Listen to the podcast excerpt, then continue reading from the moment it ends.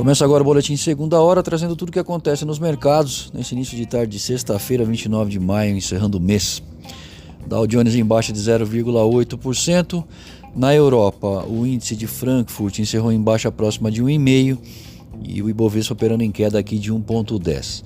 O dólar em leve baixa externa de 0,09% e em alta no Brasil de 0,6%. Bom, Após abrir próxima estabilidade, os mercados começaram a reagir à agenda cheia do dia. Claro, contribui para a alta volatilidade a guerra pela formação da Petax entre os bancos.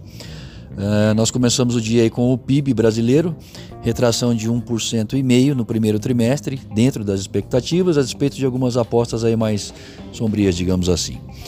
Já a dívida pública subiu, marcando um déficit aí de 94 bilhões de reais em abril, e depois chegou aí dos Estados Unidos muita informação. Primeiro que os gastos dos consumidores tiveram uma queda de 13,6% em abril e a renda subiu 10,5% aí no mesmo mês.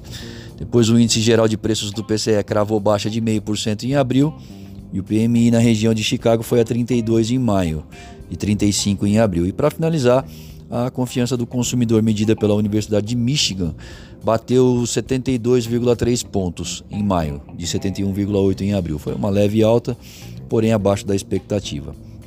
O Powell, o presidente do Banco Central americano, está participando de um evento na Universidade de Princeton, enquanto todos aguardam aí pelo pronunciamento do presidente Donald Trump a respeito da China.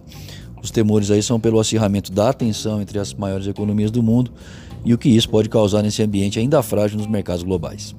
Eu sou Alessandro Faganello, desejo uma ótima tarde a todos, espero vocês para abrir o mercado através do Boletim Primeiro Minuto na segunda-feira.